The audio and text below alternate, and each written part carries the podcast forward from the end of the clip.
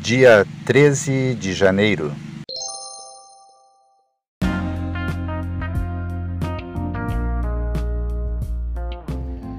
Bíblia Bom Dia, versão Nova Tradução na Linguagem de Hoje. Reflexões, Pastor Israel Belo de Azevedo. Áudio, Pastor Flávio Brim.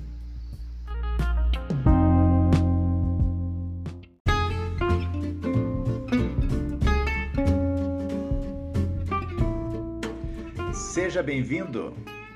Você está fazendo parte da jornada da leitura e meditação da Palavra de Deus em dois anos. Os áudios que você aqui vai ouvir, eles terão no máximo uma duração de 30 minutos. Você vai recebê-los diariamente.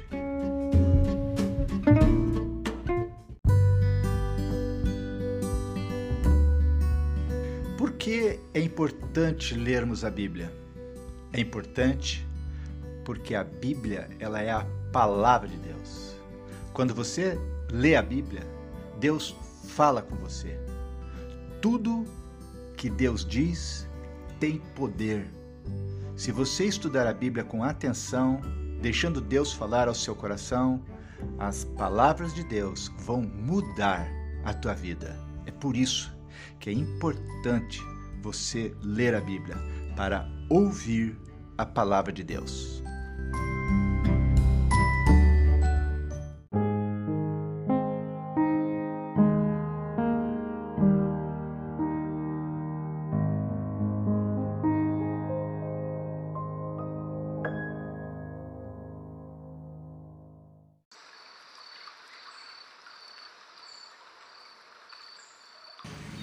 Segunda Reis, capítulo 3. A guerra entre Israel e Moabe. Senhor, nós te agradecemos por essa oportunidade de lermos a tua palavra. Pedimos a tua bênção, Senhor. Que teu Espírito fale os nossos corações, no nome de Jesus. Amém, Senhor. No ano 18 do reinado de Josafá de Judá, Jorão, filho de Acabe, se tornou rei de Israel e governou doze anos em Samaria. Ele pecou contra Deus, o Senhor, porém não foi como o seu pai ou sua mãe Jezabel. Jorão derrubou a coluna do deus Baal que o seu pai havia mandado levantar. No entanto, como o rei Jeroboão, filho de Nebate, havia feito antes dele, Jorão levou o povo de Israel a cometer os mesmos pecados sem parar. O rei Mesa, do país de Moabe, criava carneiros e todos os anos entregava como imposto ao rei de Israel cem mil carneiros e a lã de cem mil carneiros. Porém, quando o rei Acabe morreu, Mesa se revoltou contra Israel. Por isso o rei Jorão saiu imediatamente de Samaria e reuniu todo o seu exército. Ele mandou ao rei Josafá de Judá o seguinte recado: O rei de Moabe se revoltou contra mim. Você quer ir comigo guerrear contra Moabe? O rei jo Josafá respondeu: Eu irei, estou às suas ordens, e assim também os meus soldados e os meus cavalos. Que caminho pegaremos para o ataque? Nós iremos pelo caminho do deserto de Edom, disse Jorão. E assim o rei Jorão, o rei de Edom e o rei de Judá partiram e marcharam sete dias. Então a água acabou e não havia água nem para os homens, nem para os animais de carga. Aí o rei Jorão exclamou: Estamos perdidos. O Senhor Deus nos entregou os três ao rei de Moabe. O rei Josafá perguntou: Existe por aqui algum profeta de Deus, o Senhor, para que consultemos o Senhor por meio dele? Um oficial do exército do rei Jorão respondeu: Eliseu, filho de Safate, está por aí. Ele era o ajudante de Elias. Ele é profeta e diz o que o Senhor manda, disse o rei Josafá. Então os três foram falar com Eliseu, mas ele disse ao rei de Israel: O que é que eu tenho com isso? Vá falar com os profetas que o seu pai e a sua mãe consultavam. Jorão disse: não, pois foi o Senhor quem nos entregou, os três reis, ao rei de Moabe. Eliseu disse: Juro pelo Deus vivo, o Senhor Todo-Poderoso a quem sirvo, que se eu não respeitasse o seu aliado, o rei Josafá de Judá, eu não daria nenhuma atenção ao Senhor. Agora, me traga um músico. Enquanto o músico tocava a harpa, o poder do Senhor Deus veio sobre Eliseu e ele disse: O que o Senhor diz é isto: faça muitas covas em todo o leito seco deste ribeirão, pois vocês não vão ver chuva nem vento, mas mesmo assim o leito deste ribeirão vai se encher de água, e vocês, o seu gado e os seus animais de carga terão muita água para beber. E Eliseu continuou: E para o Senhor Deus é fácil fazer isso. Ele também lhes dará a vitória contra os Moabitas. Os senhores conquistarão todas as melhores cidades deles e as cidades cercadas de muralhas, cortarão todas as suas árvores frutíferas, taparão todas as suas fontes de água e estragarão todas as suas terras de plantação, cobrindo-as com pedra. No dia seguinte, na hora do sacrifício da manhã, a água veio correndo da direção de Edom e cobriu o chão. Os moabitas ficaram sabendo que os três reis tinham vindo atacá-lo. Então todos os homens que podiam lutar, tanto os mais velhos como os mais moços, foram chamados e ficaram na fronteira. Quando eles se levantaram na manhã seguinte, o sol estava brilhando na água, fazendo com que ela parecesse vermelha como sangue. Então gritaram: Aquilo é sangue! Com certeza, os três reis lutaram entre si e mataram uns aos outros. Vamos pegar tudo o que eles deixaram no acampamento. Porém, quando os moabitas chegaram ao acampamento, os israelitas os atacaram e os fizeram fugir. Os israelitas perseguiram os moabitas, matando-os e destruindo as suas cidades. Conforme iam passando por um terreno de plantação, cada israelita jogava uma pedra nele, até que finalmente todos os campos estavam cobertos de pedras. Eles também taparam as fontes e cortaram as árvores frutíferas. No fim, somente a capital, a cidade de Kir Eres, ficou faltando, mas os atiradores de Funda a cercaram e atacaram. O rei de Moabe percebeu que estava perdendo a batalha. Então, com setecentos soldados armados com espadas, tentou forçar passagem através das linhas inimigas a fim de fugir para perto do rei da Síria porém não conseguiu. Então pegou seu filho mais velho, que iria ficar no lugar dele como rei, e o ofereceu em sacrifício ao deus de Moabe, nas muralhas da cidade. Os israelitas ficaram apavorados e por isso saíram dali e voltaram para o seu país. Término da leitura de 2 Reis, capítulo 3.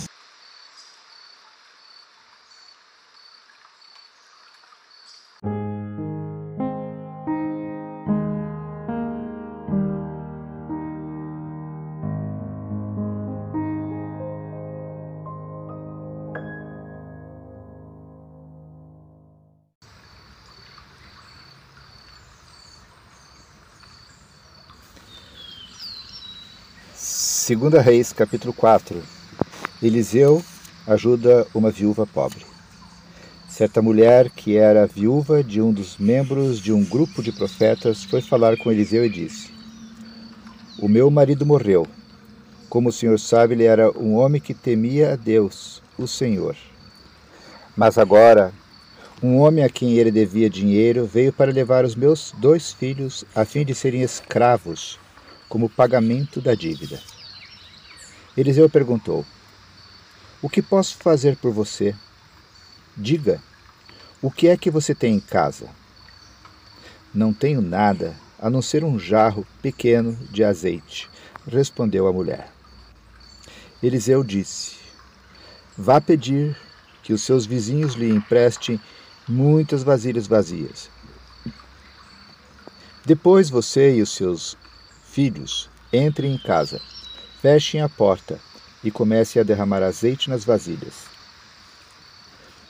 E vão pondo de, de lado as que forem ficando cheias.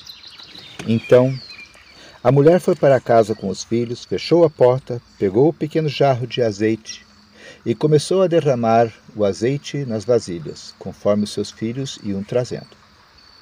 Quando todas as vasilhas estavam cheias, ela perguntou se havia mais alguma. Esta foi a última, respondeu um dos filhos. Então o azeite parou de correr. Ela foi e contou ao profeta Eliseu. Aí ele disse: Venda o azeite e pague todas as suas dívidas. Ainda vai sobrar dinheiro para você e os seus filhos irem vivendo. Versículo 8. Eliseu e a mulher de Sunem. Um dia, Eliseu foi até a cidade de Sunem, onde morava uma mulher rica. Ela o convidou para uma refeição e daí em diante, sempre que ia a Sunem, Eliseu tomava suas refeições na casa dela.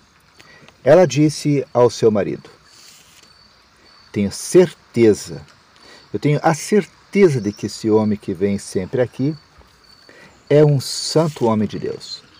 Vamos construir um quarto pequeno na parte de cima da casa e vamos pôr ali uma cama, uma mesa, uma cadeira e uma lamparina.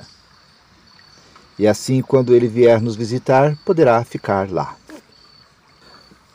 Um dia, Eliseu voltou a Sunem e subiu ao seu quarto para descansar. Ele disse a Geazi, o seu empregado, que fosse chamar a dona da casa. Quando ela chegou, Eliseu disse a Geazi: Pergunte o que eu posso fazer por ela para pagar todo o trabalho que ela tem tido cuidando de nós. Talvez ela queira que eu vá falar em favor dela com o rei ou com o comandante do exército. Mas a mulher respondeu: Eu tenho tudo o que preciso aqui no meio do meu povo. Eliseu perguntou a Geazi: Então, o que eu posso fazer por ela? Ele disse: Bem, a mulher não tem filhos e o marido dela é velho. Diga a ela que vem aqui, ordenou Eliseu. Ele a chamou e ela foi e ficou na porta. Então Eliseu disse: O ano que vem, por este tempo, você carregará um filho no colo. A mulher exclamou: Por favor, não minta para mim. O Senhor é um homem de Deus. Mas, como Eliseu tinha dito, no ano seguinte, no tempo marcado, ela deu à luz a um filho. Alguns anos depois, no tempo da colheita, o menino saiu para se encontrar com o pai, que estava no campo com os trabalhadores que faziam a colheita. De repente, ele começou a gritar para o pai: Ai, que dor de cabeça! Então o pai disse a um dos empregados: Leve o menino para a mãe. O empregado carregou o menino até o lugar onde a mãe estava. Ela ficou com ele no colo até o meio-dia. Então ele morreu. Aí ela o carregou para o quarto, para o quarto de Eliseu, e o pôs na cama. Depois saiu e fechou a porta. Então chamou o marido e disse: Mande um empregado trazer uma jumenta. Eu preciso ir falar com o profeta Eliseu. Volto o mais depressa que puder.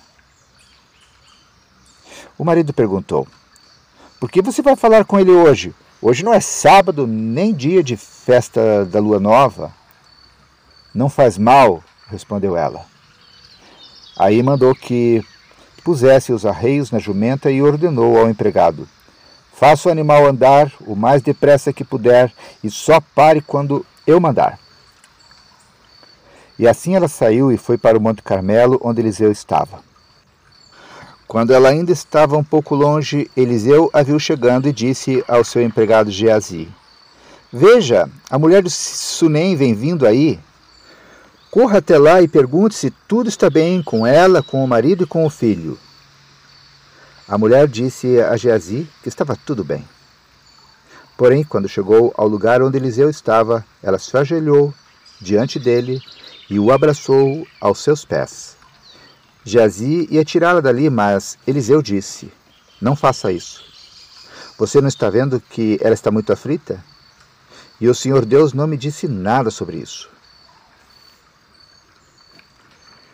Então a mulher disse a Eliseu: Senhor, por acaso lhe pedi um filho? Não lhe pedi que não me enganasse? Eliseu virou-se para Geazi e disse: Apronte-se, pega meu bastão e vá.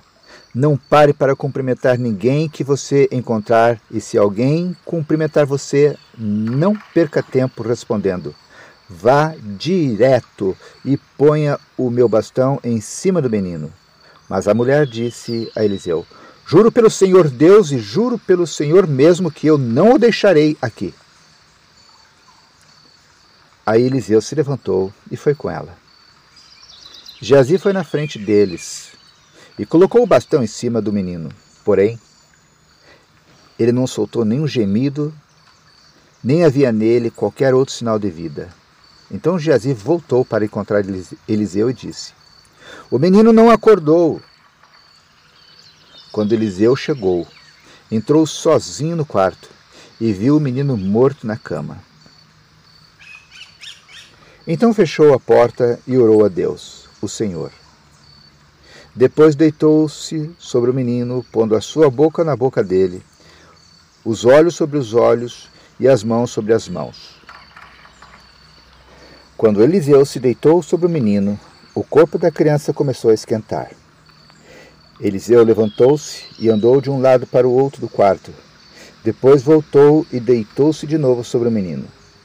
Aí o menino espirrou sete vezes e abriu os olhos. Então Eliseu chamou Geazi e mandou que ele chamasse a mãe. Quando a mulher entrou, Eliseu disse: Pegue o seu filho. Ela caiu aos pés de Eliseu e encostou o rosto no chão. Depois pegou o filho e saiu. Versículo 38 O cozido envenenado. Certa vez, quando havia falta de alimentos naquela terra, Eliseu voltou a Gilgal. Enquanto estava ensinando um grupo de profetas, ele mandou que o seu empregado pusesse uma panela grande no fogo e fizesse um cozido para eles. Então um dos profetas saiu para o, o campo a fim de apanhar ervas. Ele achou uma trepadeira que dava umas frutas amargas e apanhou todas que pôde carregar na sua capa. Então voltou, cortou as frutas em pedaços e jogou dentro da panela, não sabendo o que era. O cozido foi servido aos homens. Mas assim que eles o provaram, começaram a gritar para Eliseu: O cozido está envenenado! E não queriam comer. Então Eliseu pediu um pouco de farinha, jogou dentro da panela e disse: Sirvam mais um pouco de cozido para todos. E o cozido que estava na panela já podia ser comido sem perigo. Versículo 42 vinte pães para cem. Outra vez, um homem chegou, chegou de Balsalisa, trazendo para Eliseu vinte pães feitos com a primeira cevada que havia sido colhida naquele ano, e também algumas espigas de cevadas ainda verdes. Eliseu mandou que o seu empregado desse aquela comida ao grupo de profetas, mas o empregado perguntou: o senhor acha que isso dá para cem homens? Eliseu respondeu: Entregue a eles e eles comerão, pois o Senhor Deus diz que eles vão comer e ainda vai sobrar. Aí o empregado lhes deu a comida, e como o Senhor tinha dito, todos comeram e ainda sobrou. Término da leitura de 2 Reis, capítulo 4.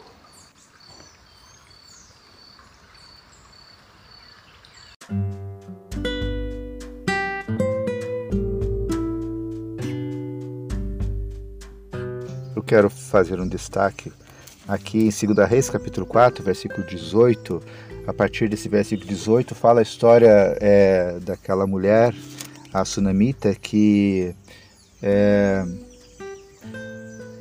tinha dinheiro, tinha recursos, mas não tinha filho. Deus acabou dando um filho para ela, e mas o filho, depois de alguns anos, veio falecer.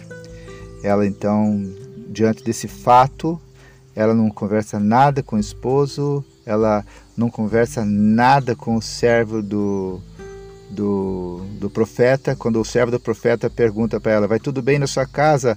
Ela responde: Vai tudo bem na minha casa. A sunamita aprendeu que coisas boas e ruins acontecem nas famílias. Seus contrastes são também os nossos. A sunamita era estéril, mas depois de uma palavra de Eliseu, deu à luz a um filho. O menino era saudável, mas ficou doente e morreu. Felizmente, há pessoas que se preocupam com a nossa família e a dos outros. A pergunta de Eliseu, se as coisas iam bem em casa, não era protocolar, mas evidenciava o seu interesse. Quando a tragédia atinge a sua família, a mãe decide procurar ajuda. Ela não tem vergonha de parecer desesperada. Ela estava desesperada. Seu filho morrera. Ela assumiu a sua condição de necessitada e buscou a Deus por meio do profeta Eliseu. Nessa tocante história, ela se encontra com Eliseu. Quando entende o seu drama, ele a manda embora com a solução. Voltasse logo levando o bastão do profeta que deveria colocar sobre o filho morto. Ela não se satisfez e pediu ao profeta que fosse com ela. Se Eliseu não fosse, ela não iria. Eliseu foi orou e o menino voltou a viver. Com essa mãe, aprendemos alguns princípios para a vida.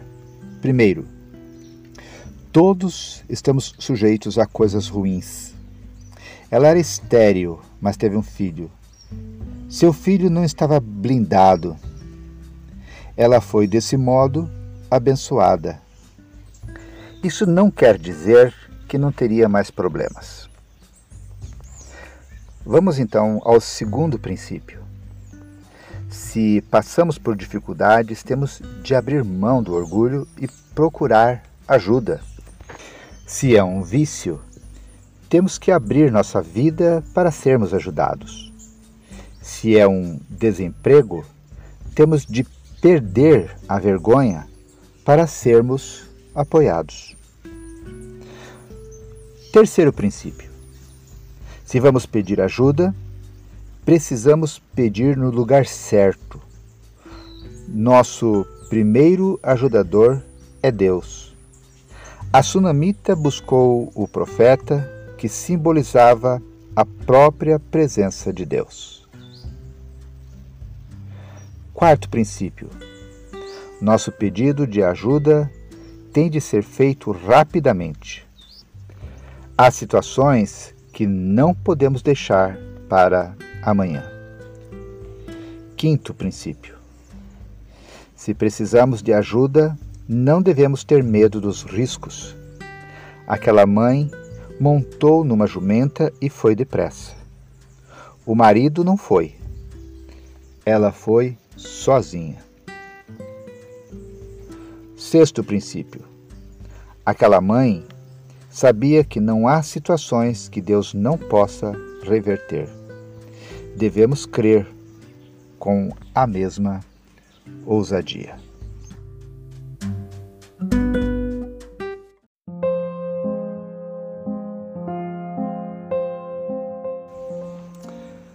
Deus querido, nós te agradecemos, Senhor, pela tua palavra. Obrigado, Senhor, porque Hoje, Deus, nós mais uma vez somos lembrados de que momentos ruins todos nós estamos sujeitos a experimentar e passar. Sim, Deus é verdade. Todos passamos por momentos ruins. E deixamos aqui, Senhor, a nossa gratidão expressa. A gratidão porque tu estivestes conosco nos nossos momentos difíceis. E nos ajudaste, Senhor, a não nos sentirmos tão sozinhos. Obrigado, Senhor, porque a tua presença nos trouxe ânimo, nos trouxe renovo para continuarmos, Senhor, caminhando e cumprindo, Deus, a nossa jornada aqui na terra. Certamente, Senhor, outros momentos difíceis ainda teremos que enfrentar. Mas nos ajude, Senhor, a vencermos o nosso orgulho, para podermos ter forças e sabedoria para passar por esses momentos. Nós queremos deixar claro, Senhor, que reconhecemos que a ajuda que precisamos nesse momento, toda ela precisa vir de Ti e Tu és a nossa principal ajuda, Tu és a base, Senhor, a rocha de onde precisamos buscar essa ajuda. No entanto, Senhor, reconhecemos que existem pessoas que Tu desejas usá-las como canal de bênção para nos ajudar, nos abençoar. Nos dê, Senhor, sabedoria, discernimento para é, é, compreendermos quem são essas pessoas que são é, instrumentos nas tuas mãos. Nos dê também, Senhor, humildade coragem e humildade para podermos, Deus, é, abrir nossos corações diante dessas pessoas e pedir ajuda, Senhor, e, e te ver se movendo através delas, Deus. Não deixe, Senhor, que a gente demore para pedir essa ajuda, que sejamos rápidos, Deus, nesse processo, que Teu Espírito Santo nos, nos conduza o mais rápido possível, Senhor, para que o diabo tenha menos poder e opere menos estragos, Deus, no nosso coração. Para que, Senhor, não venhamos nos afastar demasiadamente da tua presença no meio dessas batalhas. Para que, Senhor, é, esse tempo de luta seja um tempo é, abreviado. É a nossa oração, Senhor. Nós sabemos, Senhor, que pedir ajuda dessa maneira é um risco que corremos, mas precisamos correr esse risco. Nos dê, Senhor, fé o suficiente para corrermos esse risco e buscarmos a ajuda, Senhor, que tu queres dar para cada um de nós. Senhor, nós oramos, Deus, para que essa mesma fé que essa mulher teve, esse mesmo foco que ela teve, essa mesma humildade que ela teve, essa mesma convicção de procurar no lugar correto que ela teve. Senhor, esse mesmo posicionamento de não entrar em desespero como ela não entrou e buscar ajuda possa ser, Senhor, a nossa, nossa, nosso posicionamento. Senhor, que o desespero não nos domine, que a nossa fé nos leve, Senhor, até a tua presença e que possamos em ti descansar e em ti receber toda a bênção, toda a graça, toda a misericórdia que precisamos. Nós oramos no nome de Jesus. Amém, Senhor.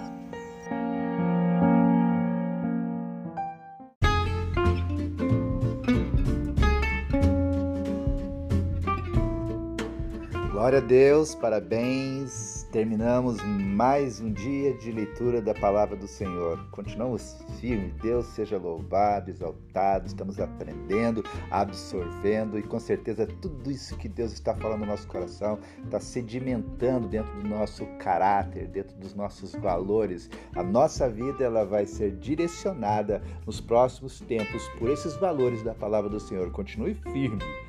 Se tem sido bom para você, não deixe de compartilhar com outras pessoas. Que Deus te abençoe. Se Deus quiser, até amanhã.